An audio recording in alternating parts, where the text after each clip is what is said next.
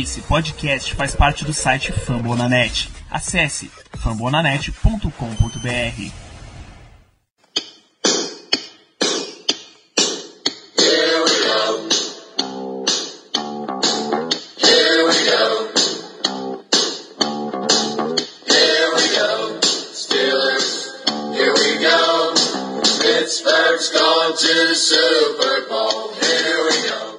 bem, pessoal. Estamos começando mais um Black Yellow Brasil Podcast, episódio número 106 desse seu podcast falando sobre o Pittsburgh Steelers para todo o Brasil, direto de famonanet.com.br, do iTunes, do Spotify ou até mesmo da sua carta de alforria de um homem livre. Sou Danilo Batista, seu host nessa semana. Para fazer esse programa comigo, tenho a presença de Caio Melo. Boa noite, Caio. Boa noite, pessoal. Voltando aí para falar dos Steelers depois desse período aí de off-season. Tô de volta aqui com o pessoal no podcast Black Yellow BR. Vamos embora. Enorme prazer tê-lo de volta, Caio. Boa noite também, Germano Coutinho. Boa noite, Danilo.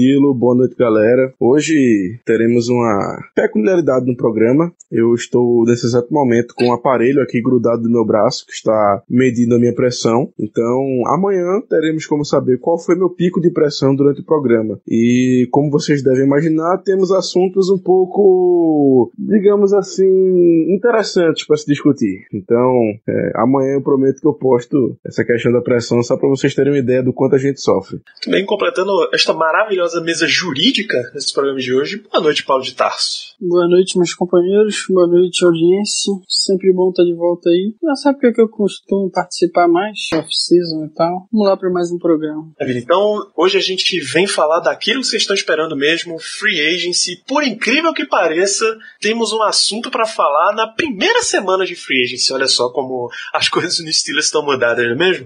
Como a gente vai começar pelas pessoas que nos são queridas, vamos falar de algumas renovações, começando pela famosa tender. O Steelers tinha alguns agentes livres restritos e de direitos exclusivos, e ele resolveu renovar alguns deles para continuar na equipe. Todos eles são um contratinho pequeno e de um ano. Guard barra center BJ Finney, tight end Xavier Greenbow, cornerback Mike Hilton e o tackle Matt Filer. Alguma, vocês não têm problema com nenhuma dessas transações, eu tenho. Claro que eu tenho, claro que eu tenho. Em qualquer hipótese, você dar 2 milhões para Xavier Greenbow vai criar um problema comigo. Eu não sei como esse cara ainda tá no roster, sinceramente. Ele deveria ter sido, ter sido dispensado há muito tempo, depois da palhaçada que ele fez na temporada passada. Eu, de verdade, só acredito que ele continua na equipe, porque, e também já adiantando um pouco o programa, mas não, não me aprofundando muito no assunto, a gente perdeu o Jesse James, né? O nosso Tyree número 2, foi pro Detroit Lions. Então, com certeza, essa, essa tender que proporam ao Xavier Greenbow foi um resultado direto desse medo que a equipe tinha, medo que foi concretizado de perder o Jesse James. Então, a única razão que eu consigo pensar para termos oferecido esse contrato pro Greenbow é essa. E ainda assim eu não concordo. Eu realmente acredito que o Greenbow é um cara totalmente dispensável, um cara totalmente assim que a gente consegue facilmente conseguir alguém melhor para a posição. Então, eu não concordo e, e, acho que nunca vou concordar com essa com essa movimentação. Ó, eu vou numa linha diferente do Germano. Xavier Greenbow é o melhor jogador para se assinar, para se ter no roster? Não. É a opção número um que eu queria ter como terem número dois? Não. Mas eu acho que circunstâncias são circunstâncias. A gente tá vendo é, nesse primeiro dia de free agency e nos dias anteriores a quantidade de dinheiro que estava sendo paga para é, Tyrene que estava entrando na free agency. É, os nomes da free agency agora não são nomes de arregalar os olhos, são Tyrants de nível de Tyrant 2 para baixo, nível médio para baixo. A gente viu aqui o Jesse James, o Steelers é um cara Tyrant número 2, não é um Tyrant número 1, um, para ser bem sincero. Eu queria que ele ficasse, queria, mas não pelo preço que está sendo especulado que ele provavelmente vai receber, que, que é mais ou menos ali na caixa dos 6 milhões, na faixa dos 6 milhões, 6 milhões e meio, 7 milhões por, por ano, em média. O Steelers não tem como pagar um cara desse valor e, sinceramente, não merece é, receber esse salário, na minha opinião. O mercado pode estar pagando isso a ele, mas eu não acho que ele vale isso. Então, é, é circunstância. O Steelers precisava ter depth na posição e Xavier Greenbow, querendo ou não, é um cara que foi Tyrene número 3 da equipe por dois anos seguidos. É, na verdade, tá na equipe há três anos, venceu a batalha no tempo do training camp é, há três anos. Foi no practice squad, se não me engano, no primeiro ano e nos dois últimos anos ficou no roster final. Então, é um cara veter é um veterano que já lutou pelo seu, seu espaço aí no, no roster duas vezes vezes e venceu que já conhece o sistema, já conhece o time. E o Steelers, nessa circunstância, precisava de alguém ali para complementar o corpo de Tyrene. Bucky Hodges, que é outro cara que tem no, no roster agora, é um cara que chegou ano passado, é um pass catching, basicamente, um pass catching Tyrene. Então, o preço era esse. Vendo, olhando o mercado, a princípio eu não gostei, mas olhando o mercado e vendo que a gente precisa segurar para ter depth no, na posição, então eu, eu entendo o move. Não é que eu goste, é que eu entendo. Entendo que 2 milhões é caro, mas talvez não seja tão caro quanto a gente pense quando a gente olha o mercado tão inflacionado do jeito que está. Então, que siga é, da maneira que está sendo. A gente precisava garantir o jogador, o backup da posição e, e ainda mais considerando que o Vince McDonald se lesiona muito. E espero que no draft a gente selecione algum jogador para não ter que fazer um move desse tipo, tipo com um cara bem meia boca, que é o Xavier Greenbow, na próxima free agency ou na próxima é, na próxima off-season. É, eu não tenho nem muito mais a acrescentar. Eles tangenciaram bem o que eu já estava pensando em falar. Eu vou só oferecer uma outra perspectiva em outro jogador que a gente usou a Tender, que não é o Grimble, que eles ofereceram, tanto o Germano quanto o Caio ofereceram um lado positivo, o lado negativo de a gente ter utilizado a Tender. Eu vou oferecer uma perspectiva da gente ter usado a Tender no Matt Filer considerando que a gente trocou o, o nosso right tackle titular, o Marcos Gilbert, para os Cardinals, eu acho que era o move necessário. É, você vai acabar pagando barato no right tackle titular. A gente não sabe ainda quem vai ser o titular efetivo, mas acredito que o Filer seja no lugar do Chooks ainda no começo de temporada, ou o George Hawkins, não sei. Vai ser, uma briga na, na posição de right tackle, mas eu acho que o Filer, eu não acho que ele seja um grande jogador, ele mostrou, se mostrou competente ao longo do, dos starts que ele teve quando teve a oportunidade de entrar no lugar do, do Marcus Gilbert, que ficou machucado nos dois últimos anos bastante tempo, mas que se não fosse por conta dessa troca do Marcus Gilbert, eu talvez hesitaria em dar esse essa tender no Matt Filer, mas considerando que foi trocado e agora a gente tem essa carência na posição, Vamos ver como ele se sai, principalmente sem o Mike Munchak agora para auxiliar na linha ofensiva. Na minha opinião, essa tender do, do Matt Filer é, foi no-brainer, porque é um valor muito pequeno, é o valor mínimo, se não estou enganado, é 425 mil dólares, não é isso? Então, é, para mim é no-brainer, tanto, tanto nele como no nosso Nico Corner, o Mike Hilton, que, na minha opinião, é, tá merecendo um contrato mais longo. Até conversei mais cedo com o Caio no QG sobre isso, e ele ele me chamou a atenção de que o, o Hilton, é, que nós temos mais uma possibilidade de, de oferecer essa tender baixa para o Hilton, o que é no ano que vem, ou seja, essa e ano que vem dão duas vezes que a gente ainda tinha esse direito, é, exercemos esse direito nessa off-season e poderemos exercer na off-season que vem. Então, no mínimo, ele está garantido por mais duas temporadas. Mas se, for, se a gente for tratar única e exclusivamente desempenho dentro de campo, esse é o cara que talvez no roster esteja mais merecendo um, um contrato longo longo. Então, tanto a tender dele como do Matt Filer, na minha opinião, são simplesmente no-brainers. Ah, então eu achei que fosse a de segundo round, fosse 2 milhões, mas considerando que é late, que é late round, original round, tender, então vale a pena, sai baratinho, vale a pena. É, eu acredito que tinha sido essa. Eu é, acho que original é de... round. Tanto ele quanto o Mike Hilton são original round, não são second round. Second round é, é apenas o, o Filer. Não, o Finney. Apenas o Finney. Isso, desculpa, Finney, confundi o Oil. Gordo, pensei no gordo errado. Falando em Finney, nem comentamos sobre a, sobre a tender do Finney. O que, que vocês acharam da tender do Fini, considerando que a gente renovou também com o Foster e com o, o Pounce? O um funciona como flex, né? É, ele é no-brainer, né? Eu acho que ele é um, é um guard que joga do lado direito, joga do lado esquerdo e também é o backup pra center. Então no-brainer nesse caso. É um, Rapaz. entre muitas aspas, um swing guard. Eu não diria que pra mim essa para mim não foi no brainer não, mas assim, eu tô totalmente satisfeito com a, com a escolha, porque é como vocês falaram, ele é um cara extremamente versátil, que joga em pelo menos três posições da linha, é, é um cara assim sensacional, a história dele é, é muito bonita, foi undrafted, postou um vídeo é, dele comemorando com a família que ele tinha assinado um contrato com a gente, todo mundo comemorando, ele chorando, parece que os Steelers realmente eram o time de o time da infância dele, o time do coração e por aí vai. Então, por tudo isso, eu também fiquei bastante feliz com a, com a entre aspas, vamos, vamos dizer, renovação do, do contrato dele, mas inicialmente tenho que admitir que achei um valor um pouco alto, mas por tudo isso que vocês falaram, eu estou completamente satisfeito com, com a renovação e também com o valor. Exatamente como adiantado, nesse exato momento saíram, saíram duas renovações na nossa linha ofensiva. É basicamente a, a exigência que Ben Roethlisberger faz para continuar jogando. O Ramon Foster era um free agent e teve seu contrato renovado. Marquis Pouncey era Marquis Pouncey teve uma extensão de contrato dada a ele, claramente para reduzir o impacto dele no salary cap.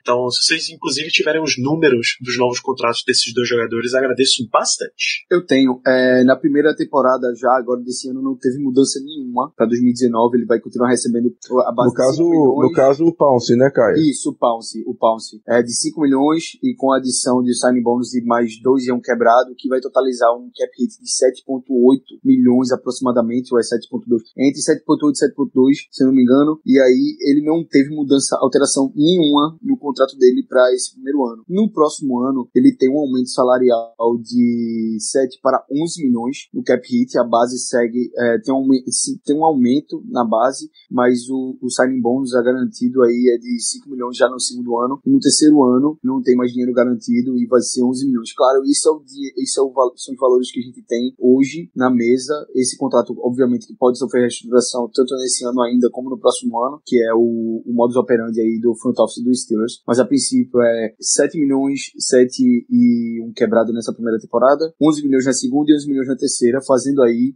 ia fazer do Marquis Pouncey o center mais bem pago da liga nas próximas duas temporadas, mas aí já saiu um contrato novo do Mitch Morse que empata com os valores de 11 milhões aí que o, o Marquis Pouncey vai receber nas próximas duas temporadas, não nessa temporada, só em 2020 e 2021. O va- os valores do Foster eu não tenho. eu sei que vocês ficaram esperando aí.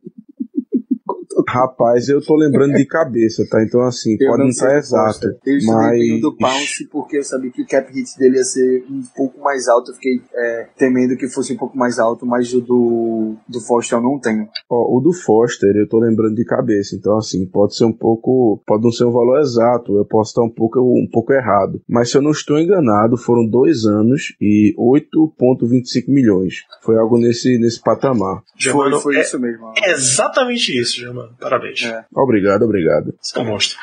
É, Então, renovada a nossa linha ofensiva.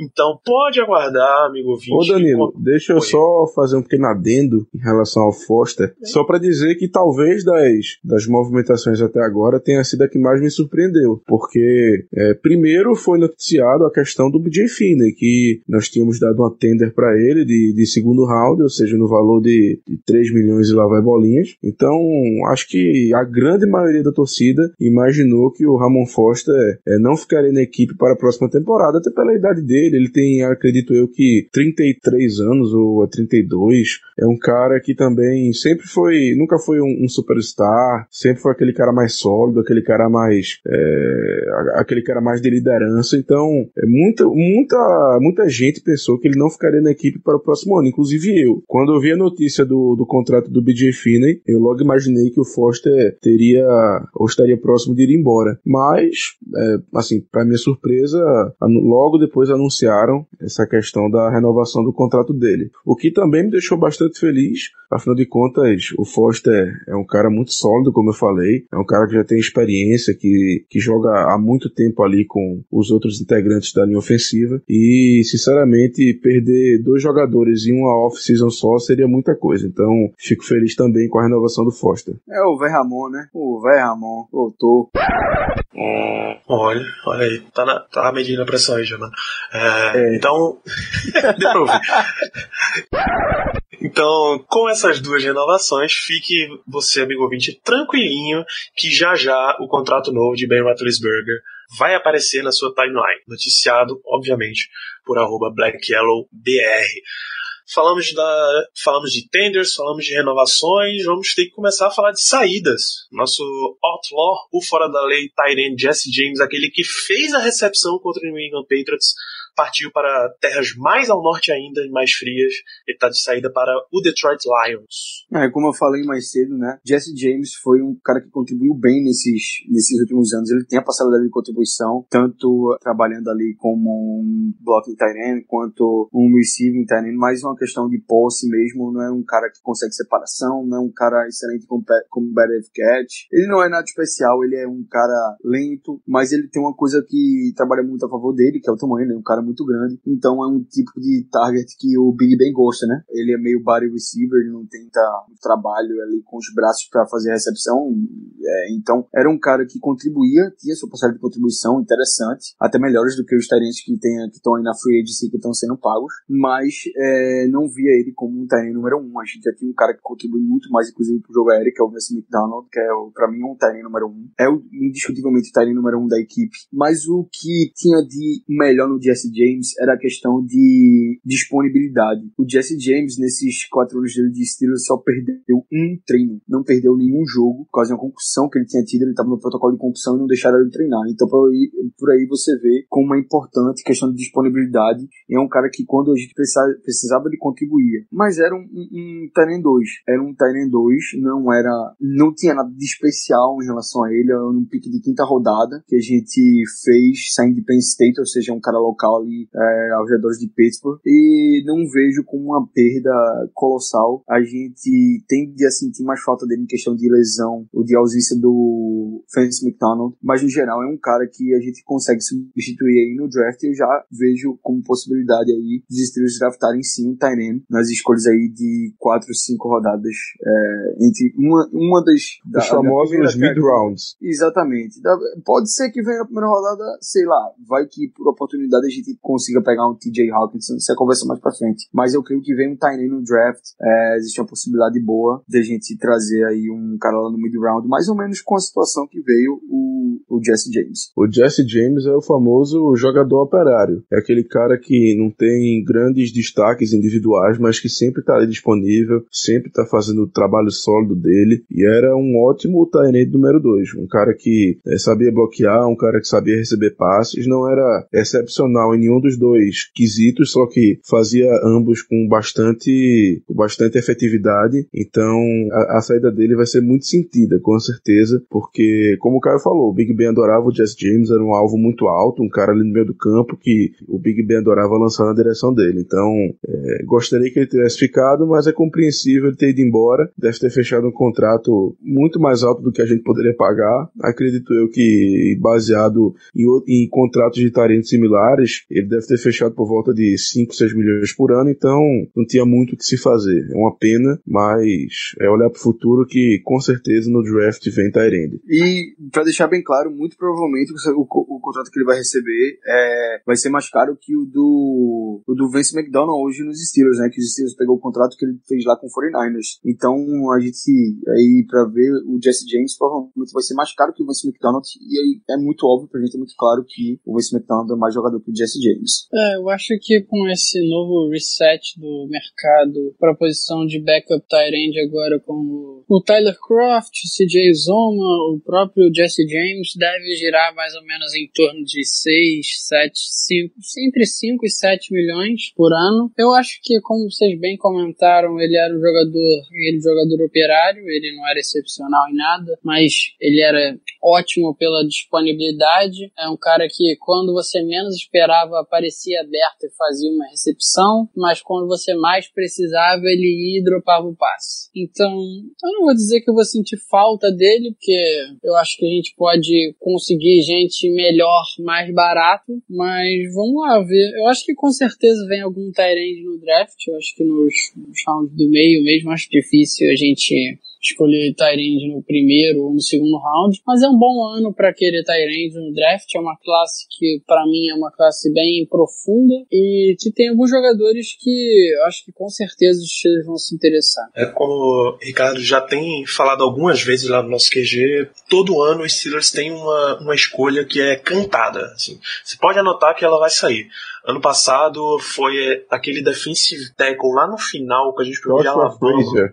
Joshua Frazier exatamente. É Inclusive, nem no time tá mais, viu?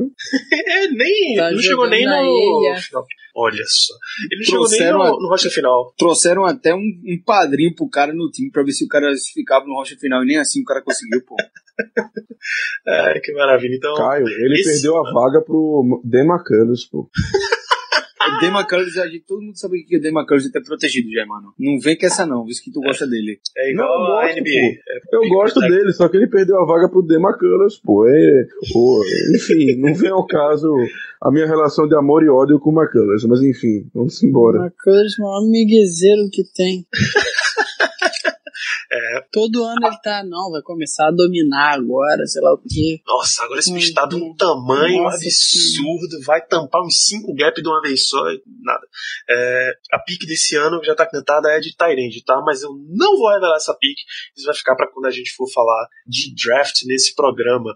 E agora sim, chegamos ao, ao ponto alto, que é claro a troca de Marcus Gilbert, right tackle, para o Arizona Cardinals por escolha de sexta rodada. O Steelers fica com uma segunda escolha de sexta, porque afinal a gente já tinha uma no ano passado. Terceira, terceira, Danilo, terceira escolha de sexta rodada. Terceira? Ah, eu jurava que. Isso. Ah, a gente gastou foi uma de sétima no Ryan Switzer, não foi uma de sexta. E foi do ano passado já. Pois é.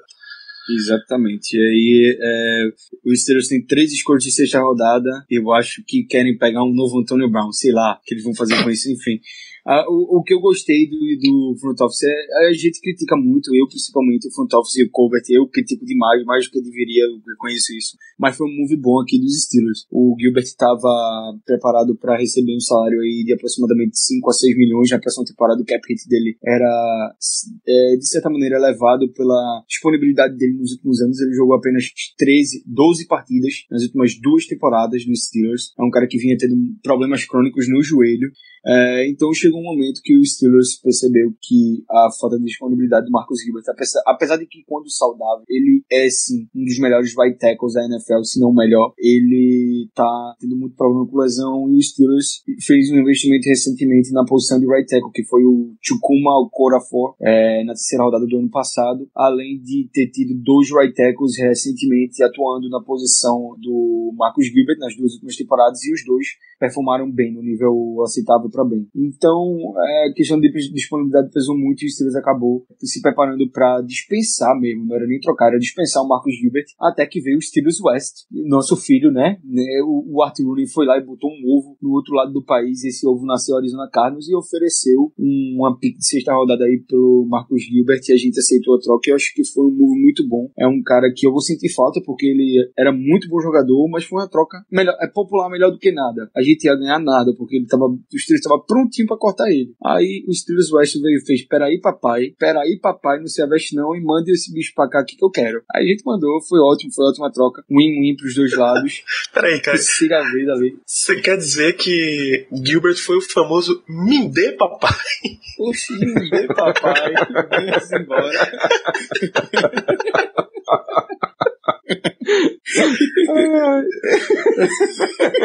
Meu Deus.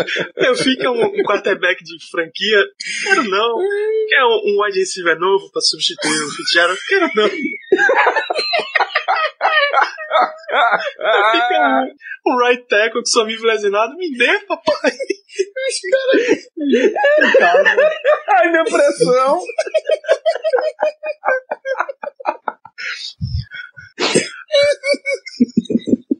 Pô, o não tem OL, velho. O teve- foi a pior OL da temporada passada, que teve muito problema com lesão, inclusive, e aí escolheu é, é, ir atrás do Marcus Gilbert e foi uma troca que foi boa pros dois lados. Então acho que acabou beneficiando a gente que ia perder o jogador por nada. E agora, Verdade. um cara aí que tava anos na liga, tava anos de estrelas, acho que 8 ou 9 anos, nove te- a temporada jogando com, com o Ben, é um cara, é um cara que saiu que vai, deixar, vai fazer falta porque ele fazia parte daquela cultura do time. Era um cara muito respeitado no, no vestiário e era um starter dessa grande OL que a gente teve aí por anos, né? Mas que também já tava che- no limite pra começar a renovar, né?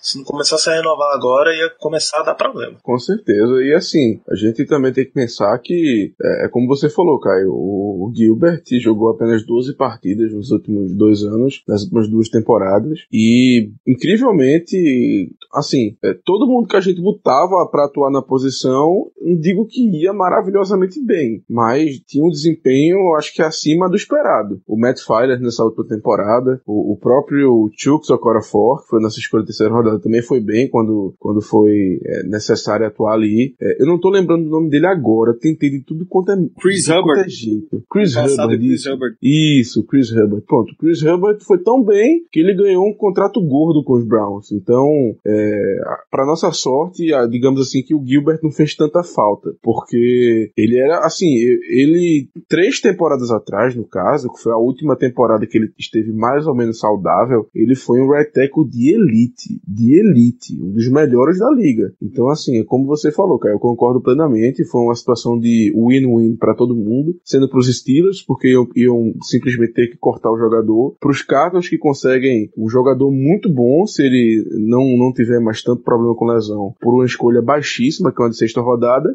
e também para o jogador, que não teria mais espaço aqui nos Steelers, e agora vai para Arizona, onde ele pode é, tentar ir bem nesse, nessa próxima temporada, e depois disso conseguir um contrato melhor, seja com os próprios Cardinals ou então testando o mercado. Então foi uma, uma movimentação extremamente boa para todos os lados. Então, falando em trocas que são basicamente por nada, agora temos o, o grande assunto desse programa.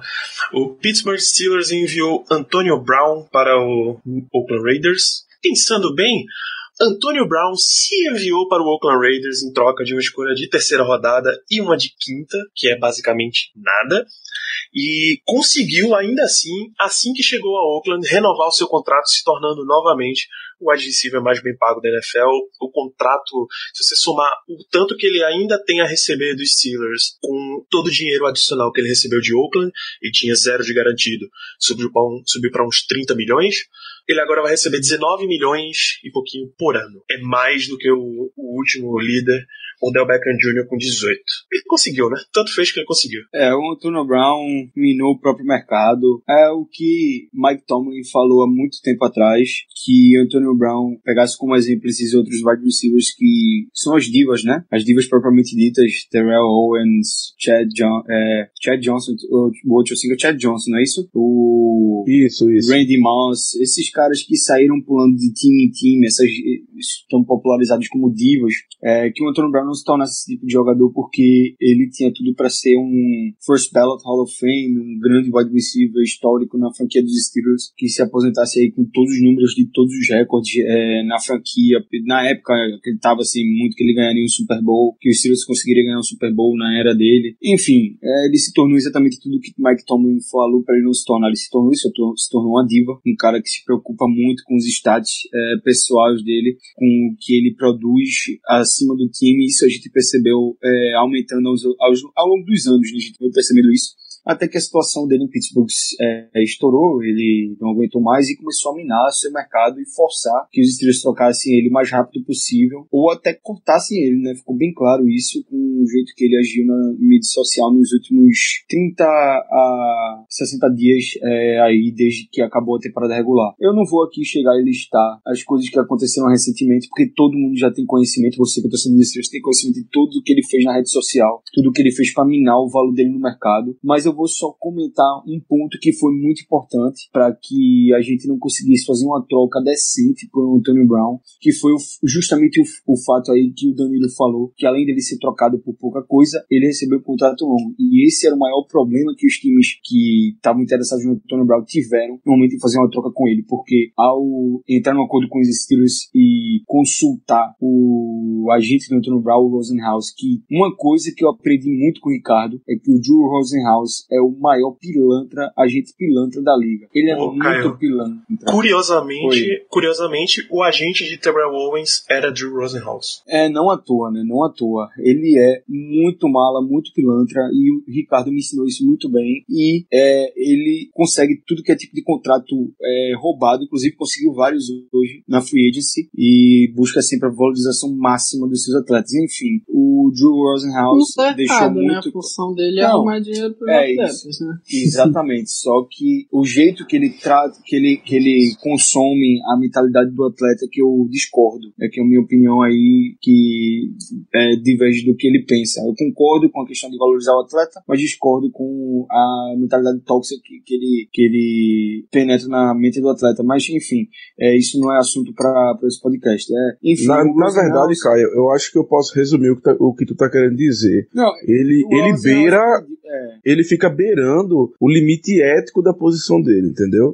Como agente. Exatamente. É isso aí, é isso aí. E ele deixou muito claro para todos os times que chegaram para trocar pelo Antônio Brown que o Antônio Brown iria querer, para qualquer time que ele fosse, independente, que fosse pago como o melhor admissível da liga, que recebesse um novo contrato com garantias, porque esse contrato dele agora no Steelers ele só tinha mais um ano de garantia no contrato e obviamente quando a troca ocorresse as garantias do contrato iriam embora e seriam consumidas pelo dead cap nos Steelers. Então ele queria dinheiro garantido e aumento no salário para ser o, o admissível mais bem pago da liga. Então como ele eliminou essas chances deles de troca por causa do pedido de dinheiro e que deixou muito claro, a gente ficou sabendo isso depois da troca, que Antonio Brown queria mesmo era ser, era sair dos Steelers para ser o receiver mais bem pago da liga. Então, assim, eu até não sei se ele realmente tinha problema com Antonio Brown, com o Mike Tom, ou com Big Ben, com o Mike Tomlin, com quem que fosse que ele di- disse que tinha problema com a organização, com os fãs, enfim. Eu acho que ele queria mesmo era receber dinheiro e ele fez de tudo para receber o máximo de dinheiro que ele queria e ele conseguiu. Eu reclamei muito do Colbert porque ele conduziu mal a situação, eu acho que ele conduziu mal, mas no final do dia ele realmente se encontrou de mãos atadas e ele, na minha opinião, realmente conseguiu tirar o melhor que ele conseguia pro Antonio Brown. Ele não tinha nenhuma, nenhuma leverage, nenhuma, é, qual a tradução de leverage? É, Nenhum Nenhuma poder de vantagem. negociação, vantagem, nenhuma barganha. vantagem, nenhuma barganha, nenhum poder de negociação é, com o Antônio Brown, quando o Antônio Brown era o cara que estava chamando as cartas. Então, no final do dia, uma terceira rodada que é basicamente uma segunda, porque no final das contas o que vale é a posição da pick e não a rodada que ele é. Se a gente pegar, se a gente trocasse pelo P com o Patriots para a segunda rodada do Patriots, era a mesma coisa basicamente que trocar por essa do, do Raiders, Isso. seria 63 e não a 66. Então, eu acho que foi uma troca que, no final das contas, a gente não saiu de mãos abanando. Foi uma troca ruim? Foi. O Antônio Brown é, é, vale muito mais? Vale. Mas o Antônio Brown minou completamente o valor dele. O Colbert conduziu mal a situação desde o início. Então, foi uma bola de neve. Chegou que, no final das contas, ele estava de mão- mãos atadas e ele realmente tirou o melhor que ele podia tirar dessa situação, que era uma pick de terceira round e de quinto round é, pelo Antônio Brown. Acabou que foi... Eu vejo essa trade com o mínimo dano possível e não um, exatamente uma, uma loss aí do Steelers. Foi o mínimo dano possível. Tomou dano, a gente ia tomar, ficou muito claro. Agora no final a gente ia é, tomar dano de todos os jeitos nesse caso. Mas o mínimo dano possível foi ter pego a escolha do número 66 overall e pegar de volta a pique de quinta rodada que a gente trocou aí pelo é, Ryan Switzer. O Colbert conduziu mal, o Antônio Brown fez de tudo para ser trocado e minar o mercado dele e a gente conseguiu o mínimo que a gente conseguiria em situações normais de condições é, de temperatura e pressão. É, Caio mencionou que uma terceira e uma quinta foi de fato o melhor que a gente conseguiria, porque com esse lance de pedir um contrato novo, o próprio Antonio Brown, de acordo com relatos da imprensa americana, vetou uma troca por ele. Steelers e o Buffalo Bills tinham fechado uma troca na madrugada de sábado e ele simplesmente disse: Eu não vou me apresentar no Bills, não me troca pra lá. E aí o Bills ficou assustado e recuou da troca. Que, de acordo com todos os relatos também, deveria estar em torno de uma escolha de segundo e uma de quarto, que é a mesma, a mesma proposta, só que, claro, essa segunda que eu vou mencionar tem um valor menor. Era a proposta do New England Patriots. Que aí o Steelers teria se recusado a negociar porque Ô, Danilo, é o New England é, Patriots. Isso aí. já foi esse, esse caso do Patriots já foi negado, já foi Foi desmentido? é, avisado que foi desmentido. Não houve essa proposta do Hum. Patriots para os Steelers. E ainda que o, é, é, muita gente reclamou aí que seria do Patriots, é como eu disse aqui, eram três escolhas de diferença. Vamos supor que fosse verdade. Eram três escolhas de diferença, tanto para a da terceira rodada quanto para a quinta. Ah. Segue com a vida, não troca o cara pro Patriots. É, no final do dia, não vai chegar uma arma feito, feito Antonio Brown para um contender feito o Patriots nas mãos do Bill Belichick, que é, praticamente está dando outro Super Bowl aí pro Patriots. É, não, pra AFC North e pros Patriots, é, com certeza, eu acho, eu diria até pra AFC North, pros Chiefs e pros Patriots, eu diria que seria basicamente impossível de trocar. Eu ouvi ainda dizer que o Antonio Brown acabou vetando também a troca pros Redskins e pra mais um outro time, se eu não me engano. Foi o Bills, o Redskins. O outro que e- tava no par era o Titans. Não foi o Titans, Não, Mas o Bills e o Redskins outro acabou time. travando. Não é que É. Antonio Brown negou, é que acabou batendo na margem de, de salário. É, o Redskins, o Redskins o Antonio Brown negou, mas o Bills bateu na margem de salário. O Bills, o Antonio- eles se assustaram com o salário que o Antonio Brown pediu e, e saíram do negócio. Mas o Eu Redskins acho que é não, Caio. Não, Eu acho não. que não. Não foi? Acho Não. que o Bills, Bills, o Antônio Brown falou que não ia se apresentar. Isso. Ah, então, então foi o mesmo caso pros dois. Ele diria que ele não queria se apresentar nos dois casos, então. Porque ele, disse que queria jogar num time competitivo. É, Não, desde o do- início ele queria ir pra Oakland ou então pra São Francisco, eu acho. Toda essa saga do Antônio Brown, ela foi bastante penosa pra gente, pra nós torcedores. Literalmente perdemos sono e, e madrugadas com isso. Então, é, ao sabermos que o Antônio Brown foi trocado pelo jogador, ele mesmo deu a notícia no Instagram de que tinha ido para os Raiders e logo após, de 3 horas da manhã, a gente saber que tinha sido por apenas, entre aspas, uma escolha de terceira rodada e outra de quinta, realmente foi bastante frustrante. Mas é como os colegas já bem comentaram, o Antônio Brown simplesmente ditou o que ele queria fazer. Ele comandou o mercado, não teve o que fazer. Isso aí foi, claro, é, obra do, do agente, do Drew Rosenhaus, é, que apesar de, como a gente falou, de trabalhar na beira da, da ética da profissão dele, ele é um cara indiscutivelmente que apresenta resultados. Afinal de contas, acho que os três maiores contratos até agora é, foram de jogadores do, do Rosenhaus, que no caso foi o Antonio Brown, o Trent Brown, que foi para o, o Oakland Raiders também, inclusive, e se eu não estou enganado, o, acho que foi o Trey Flowers, que foi para Detroit. Não, os três maiores. Collins. O Landon Collins é dele, eu acho. É dele não? também? Pronto, então é isso mesmo. O Landon Collins ah, não, pra, pra. Redskins. O Landon Collins é, é da, daquele DAC, que é o mesmo do, do Derwin James e do Earl Thomas. Eu não Hum. lembro agora quem é o outro terceiro jogador, mas também tem um que foi bem caro. É, eu acho que eu, eu vi essa notícia que tinha sido os três mais caros, porque não tinha saído o acordo do Landon Collins ainda. Mas enfim, digamos que do top 5 ele tenha três até agora nessa, nesse período de, de, de trocas, ou de, de, de free agency, na verdade. Então, um cara que, apesar de tudo que a gente falou, ele apresenta sim os resultados.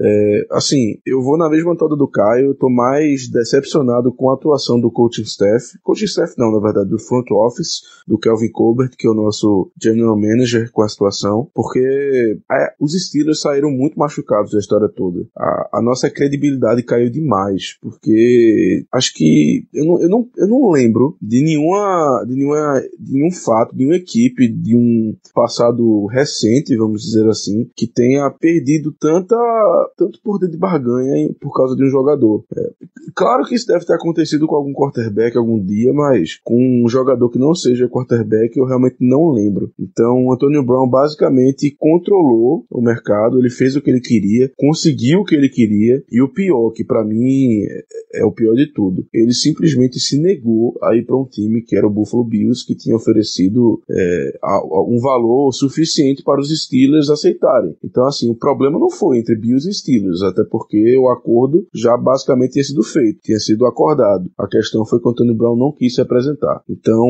esse fato diminuiu bastante o valor dele. Com certeza foi o fato determinante para que eh, não conseguíssemos, por exemplo, uma escolha de segunda rodada e sim uma de terceira. Eu tenho certeza absoluta disso, porque todos os times olharam para isso e falaram: ué, como é que o jogador tá ditando para onde ele vai? Como é que o jogador tá ditando os termos da troca? Isso não acontece, não. Então a equipe tá sem credibilidade, tá sem força de barganha, vou tentar me aproveitar ao máximo. E foi isso que os Raiders fizeram, e com razão. Eles conseguiram um belíssimo negócio, inclusive, é, acho que talvez o melhor negócio da, da Free Agency até o momento. Então, eu fico bastante chateado com o desempenho do Kevin Colbert. É, e é isso aí, temos que conviver, agora é bola pra frente. Eu não, eu sinceramente, diferentemente de algumas pessoas, eu não estou puto com o Anthony Brown. Ele é um jogador que pra mim é, foi ídolo, foi bastante ídolo aqui, continua sendo um ídolo pessoal meu. Nunca vou deixar de gostar dele, apesar de tudo que ele fez nesses últimos dois meses. E como eu falei, bola pra frente, bola pra frente. Temos agora o draft aí vindo, temos 10 escolhas, coisas, coisa que não é comum de se acontecer. Então é focar nele e tentar conseguir o maior número de, de jogadores para posições que a gente precisa, jogadores bons para posições que a gente precisa, porque essa off-season vai ser totalmente determinante para o futuro próximo da equipe, eh, na minha opinião, pelo menos. A gente levou duas lapadas que, assim, o Bell já era esperado de não continuar no time, mas querendo não, uma lapada, e principalmente essa do Antônio Brown, que saiu sem deixar muita coisa em troca. Então, Fica aí meu relato uh, sobre essa situação inteira. Não, também não quero me prolongar ainda mais do que eu já me prolonguei, porque já perdi sono, já perdi a paciência, já fiquei puto, enfim. Já passei por muita coisa em relação a, essa troca, então para mim já deu, sinceramente. É, eu não vou nem acrescentar muito mais, eu vou só comentar sobre o jogador. O jogador era o com Alexander mesmo, dos Bucks. E, pô, achei um ótimo valor que ele conseguiu 13 bilhões e meio por ano para um jogador que tá saindo do. acabou de romper o ACL, né? Mas enfim, quanto ao Anthony Brown, eu acho que, concordo com vocês, eu acho que o, o Colbert perdeu um pouco do, do pulso, mas eu acho que no final de contas ele fez o que achou melhor para a franquia, que era a gente não conhece como é dentro do vestiário e a gente tem a noção de que estava sendo muito prejudicial. A gente acaba perdendo um pouco da imagem de aquela franquia difícil de se negociar, com dois episódios como esse, que foi o caso do Bell e o caso do Anthony Brown. Eu acho que no caso do Bell eles fizeram tudo que podiam. Eles foram, ofereceram. Eles, a, a, franquia Pittsburgh Steelers é uma franquia que paga os seus jogadores e honra os seus contratos, então eu acho que o problema do Bell de não ter dinheiro garantido no contrato era um, uma questão que era fácil resolução, porque é difícil a gente não pagar tudo aos nossos jogadores, eles normalmente chegam ao final do contrato, mesmo que passem por reestruturação e coisa do gênero. Foi um final infeliz, assim como foi um final infeliz do Anthony Brown, que eu acho que é um jogador que não tinha motivos para fazer isso. Ele tinha assinado três contratos com o nosso time e tinha uma posição como ídolo. Não vai deixar de ser ídolo, mas eu acho que ele acaba manchando um pouco da imagem dele nesse momento de saída, principalmente por conta das coisas que ele falou dos companheiros de time dele, em especial o Big Ben, e principalmente é uma coisa que para mim é quase que imperdoável ter abandonado os colegas na última semana da temporada. É, fechando o tópico, Drew Rosenhaus ele tá, tá envolvido numa outra renovação bem complicadinha de de contrato, talvez com o negociador. Esse sim, o negociador mais duro da NFL, porque o, o cliente dele chama-se Rob Gronkowski e ele está negociando com Bill Belichick. Aí eu quero ver ele tirar dinheiro. Embarque de titãs. Porra, aí. Na verdade, esse... Danilo, o, o Gronkowski não sabe se vai jogar na próxima temporada. Ele ainda não decidiu. Ele ainda não decidiu se ele vai voltar. Se ele voltar, é que vai começar essa batalha de titãs aí pra ver se ele vai renovar. Então, mas na cabeça do Rosenhaus, esse contratinho vai rolar, né? Ele não vai entrar nessa. Ele não entra para perder. Comissão, né, meu amigo? Então, por isso que ele vai entrar na batalha. Ele só tem uma pré-temporada aí nessa batalha para disputar uma rodadinha de aquecimento. Rapaz, eu, eu pagaria pra ser uma mosquinha nessa reunião, viu? Caraca, deve ser, deve, vai ser um negócio tenso. Inclusive que o general manager do New England Patriots é o próprio Bill Belichick. Então, boa sorte, Drew Rosenhaus. Eu quero que você vá pro raio que o parta, conhecido como o Gillette Stadium.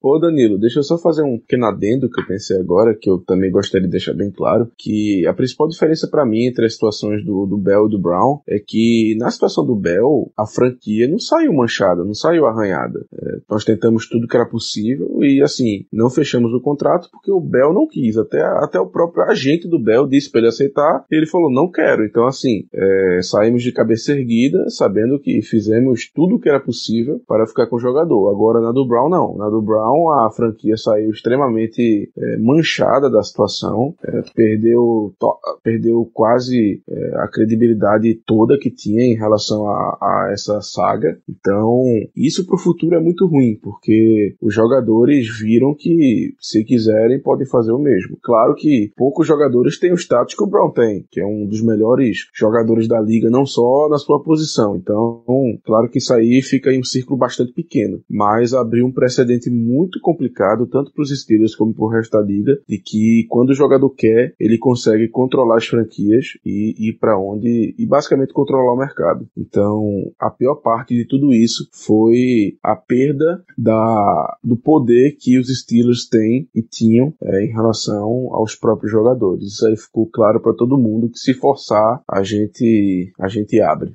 Para mim, o Steelers fica com a imagem arranhada, sim, para esse caso do Bell, exatamente porque o contexto vai juntar as duas situações. O contexto vai dizer que o Steelers está perdendo Le'Veon Bell e Antonio Brown na mesma off-season, mesmo que o time quisesse ter os dois jogadores e não conseguiu contratar. Os dois jogadores se recusaram a voltar para Pittsburgh. Essa é a história que vai, vai ficar registrada. É, é como se fosse aquela famigerada DR, discussão, discussão de relacionamento. Quando você está tentando resolver o problema que está à sua frente, ela puxa aquela, aquela cartinha monstro que renasce e aquele que já estava resolvido lá do tempo do cacete volta para a mesa porque ele tem que entrar na briga também. É a mesma história. Se fosse só o caso do Bell, era o jogador que se recusou a continuar na equipe. Agora é o jogador que se recusou a continuar na equipe, mais o cara que tinha contrato fechado e forçou a saída dele. Para mim, o Steelers sai absurdamente arranhado nessa história. Não há o último precedente de jogador que foi basicamente despejado da equipe por comportamento pessoal. Curiosamente, foi com John Gruden, foi Keyshawn Johnson, acho que wide receiver do Buccaneers. Buccaneers. Isso. Ali naquela época de 2002, 2003, por ali. E olha o tempo que isso já faz. Só ali o time aceitou engolir um dinheiro morto violento porque não queria mais ficar com um jogador daquela postura. E foi dump ali, viu? Foi dump pesado. É, foi realmente. É. Eu não quero mais saber de você por aqui. Vá embora. Não me importa o tanto que eu vou ter que pagar pra você ir embora daqui. Ah, e claro, tem o Browns jogando fora. O Texans jogando fora o contrato do Osweiler, porque precisava, né? O Browns absorvendo esse contrato. Mas. Motivos diferentes, né? É, completamente É, diferente. diferente. A causa do Steelers está completamente arranhada, cara. Completamente arranhada. É o time que efetivamente perdeu a queda de braço numa liga em que jogador não tem poder de barganha nenhum. Olha o caso do Earl Thomas. Estava em último ano de contrato, ficou pedindo salário novo, salário novo, salário novo, salário novo. O time não deu, até a hora que ele se machucou. Ele disse: Ok, é agora que eu tô machucado, eu viro free agent. É, É aproveitando, É aproveitando que vocês mencionaram números, eu achei do um cara do, do Ô Over Paulo, the Cap. ô Paulo, só um minutinho que eu tenho que dar uma informação importante. Diga. Minha pressão está 12 por 7. Estamos tranquilos ainda, podemos elevar o, o nível da discussão.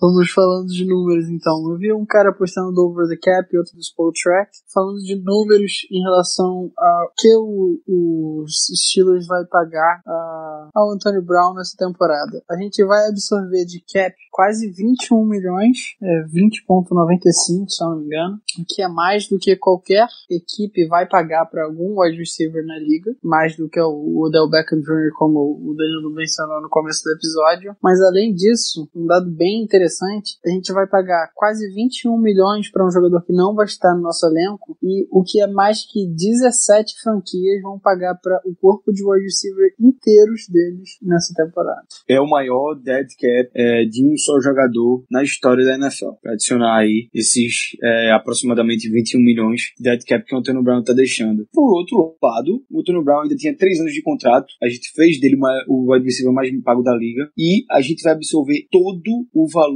de é, cap morto, de dead cap, só nessa temporada. A partir dos próximos anos vai abrir é, os 20 milhões aí do Antonio Brown de dead cap e a gente não vai dever mais absolutamente nada em relação ao Antonio Brown. Então, por outro lado, não é tão negativo assim. A gente vai ter que sobreviver, entre aspas, uma temporada aí é, com esse dead cap de 21 milhões.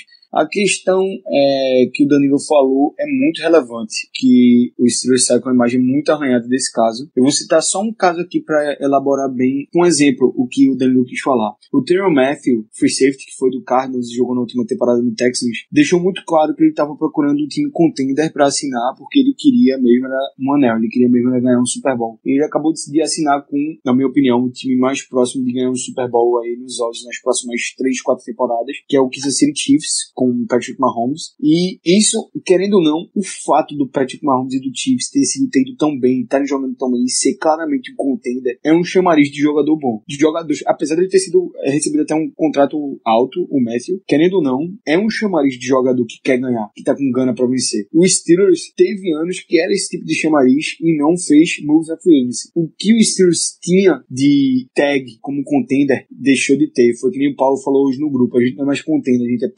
pretender. O outro Paulo, o Paulo Aniston, é, que não é o que tá com a gente aqui no podcast. Então, é, o Steelers agora não é mais contender, a gente não tem mais essa tag de contender. Quem diz que tem, eu discordo. O Steelers hoje não é contender. É uma temporada fora dos playoffs, perdeu dois das suas maiores estrelas. Então, os, o futuro do Steelers. Três, como- três, três. Perdemos um monte aqui também. Isso, tem um monte que também. e Tem o Shazier também. O Shazier, querendo ou não, era uma peça muito importante, era vital para esse time. A gente só teve noção disso é, naquele jogo contra o, o, o Jaguars, que o, o- simplesmente o Sean Spence foi patético. A gente teve noção do quanto o Shazier era vital para nossa defesa. Então, é, bicho, é, foram três perdas colossais, duas por questão de, é, de, de mau relacionamento com a franquia, que no final das contas mandam uma mensagem muito ruim pro mercado e um jogador que quer ir para um time contender vai pensar duas vezes antes de assinar com o Pittsburgh Steelers. Aquela história de a franquia que sempre tá no topo, que sempre tá brigando por título. O cara, quando olha pro Steelers agora, vai pensar duas vezes porque o Antônio Brown, peraí, o Antônio Brown saiu de lá, pô. Peraí, o Le'Veon Bell saiu de lá, e seriam obrigado por todo mundo.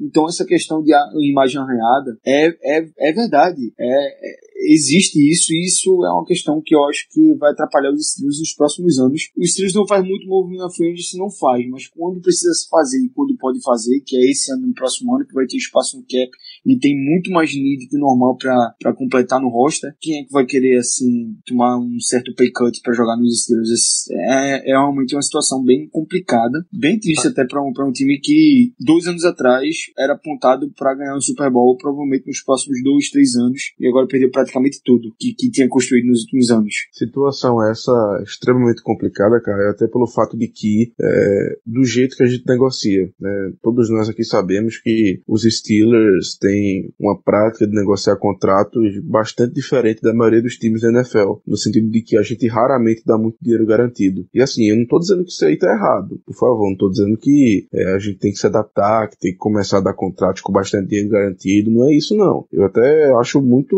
muito interessante essa nossa prática, mas no mercado atual, no qual os jogadores cada vez mais estão correndo atrás de dinheiro garantido, a gente vê a, né, a gente vê aí contratos monstruosos com dinheiro garantido, coisas assim absurdas que você não sabe nem como é que os jogadores conseguiram isso. E aí você olha pra gente, com tudo isso que o Caio falou, um time que não é mais tido como um dos principais contenders da AFC, que tá com a imagem totalmente arranhada tanto pelo Bell em menor, menor, digamos assim, quantidade, e, e principalmente pelo Brown, que escancarou tudo basicamente. Então, um jogador free agent recebe uma proposta dos Steelers e olha, peraí, é, eu vou para um time que tá muito próximo de, tá, de entrar no declínio, eu vou para um time que o front office brigou com as duas principais estrelas, que não conseguiu fechar um negócio bom, que não conseguiu é, mantê-las na equipe, por seja lá qual for o motivo, e principalmente como é que eu vou olhar para um time que não me dá muito dinheiro garantido. Então, sinceramente, estamos é, em uma situação extremamente complicada para conseguir jogadores de fora. Isso eu tenho certeza. Por isso que, mais do que nunca, a gente precisa focar no draft e acertar, coisa que, infelizmente, a gente não vem fazendo muito do lado, no lado defensivo da bola. Então, muito bem. Antes da gente partir para as perguntas da audiência, eu tenho uma pergunta que tá saindo de mim mesmo. Mesmo que esse programa fique datado, mesmo que assim que a gente terminar de gravar, essas pessoas já tenham seu destino definido e não seja o Pittsburgh Steelers. Ainda vale perguntar um free agent que cada um de vocês recomenda pro time.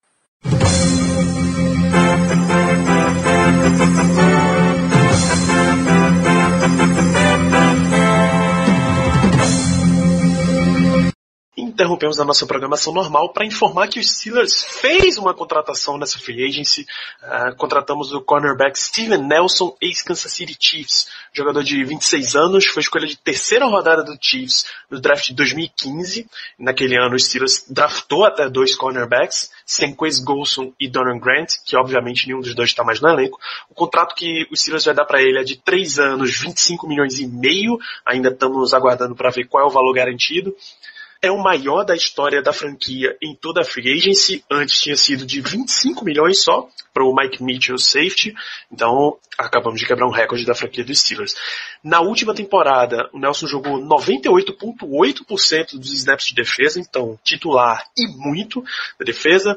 No ranking da Pro Football Focus, ele foi colocado como o cornerback número 33 mesmo com a defesa horrorosa do Chiefs ano passado, ainda conseguiu anotar quatro interceptações e 15 passes desviados, empatando em segundo lugar com a maior quantidade de passes incompletos forçados na liga, ele empatado com Marlon Humphrey do Ravens e à frente deles só o Stephen Gilmore do Patriots. Entretanto, mesmo com essa quantidade enorme de passes incompletos forçados, ele foi alvo de oito vezes mais passes do que qualquer outro cornerback na liga. Ou seja, era sempre olha onde está o Nelson, lança na direção do Nelson. Isso é bem perigoso para uma defesa como a dos Steelers. E nessa quantidade enorme de alvos que ele teve, ele acabou cedendo a segunda maior marca de jardas da última temporada, 825. Vai lembrar que a gente se livrou do Anton Blake há umas duas temporadas, porque ele cedeu um pouco mais de mil jardas. 825 é um número muito, muito alto. A gente vai ter que aguardar para saber como é que o Steelers vai ajustar o Steven Nelson ao seu elenco. Voltamos com a programação normal.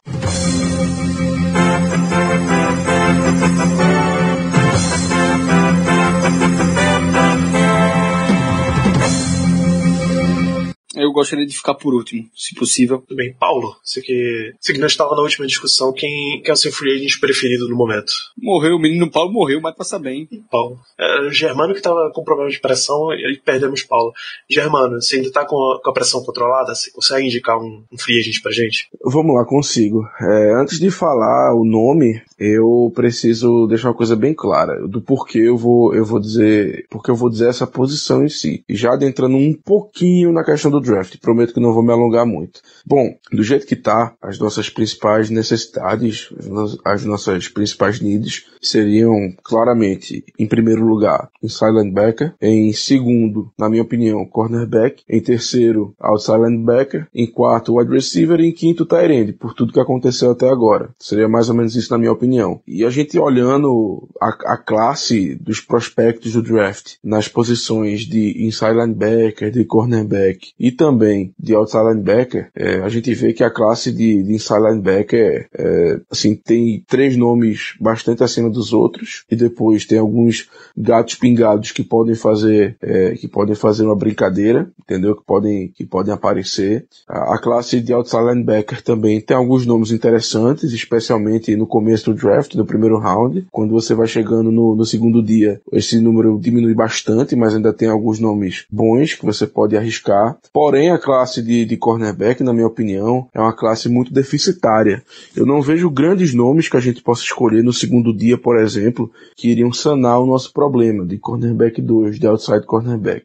Então, diante dessa explicação rápida e bastante simplória, digamos assim, porque eu planejo adentrar muito mais nisso, me aprofundar muito mais isso- nisso nos próximos programas, eh, eu apostaria em algum cornerback nessa free agency. Eu contrataria alguém ali para ser o nosso cornerback número 2. Só adiantando, não sei se esse vai ser o nome do Caio, mas foi citado agora há pouco no nosso QG, o, o Verrett, que estava nos Chargers. É um nome muito interessante, mas não seria a minha escolha, tá? É, se eu pudesse escolher alguém, tá? Se eu pudesse escolher alguém hoje para ser o nosso, o nosso cornerback número 2, um cara que está disponível, que eu acho que não vai vir pelo preço que ele vai demandar, mas, seria- mas seria o Bradley Roby, que saiu do, do Denver Broncos. É um cara que tem muita experiência como cornerback número 3 da equipe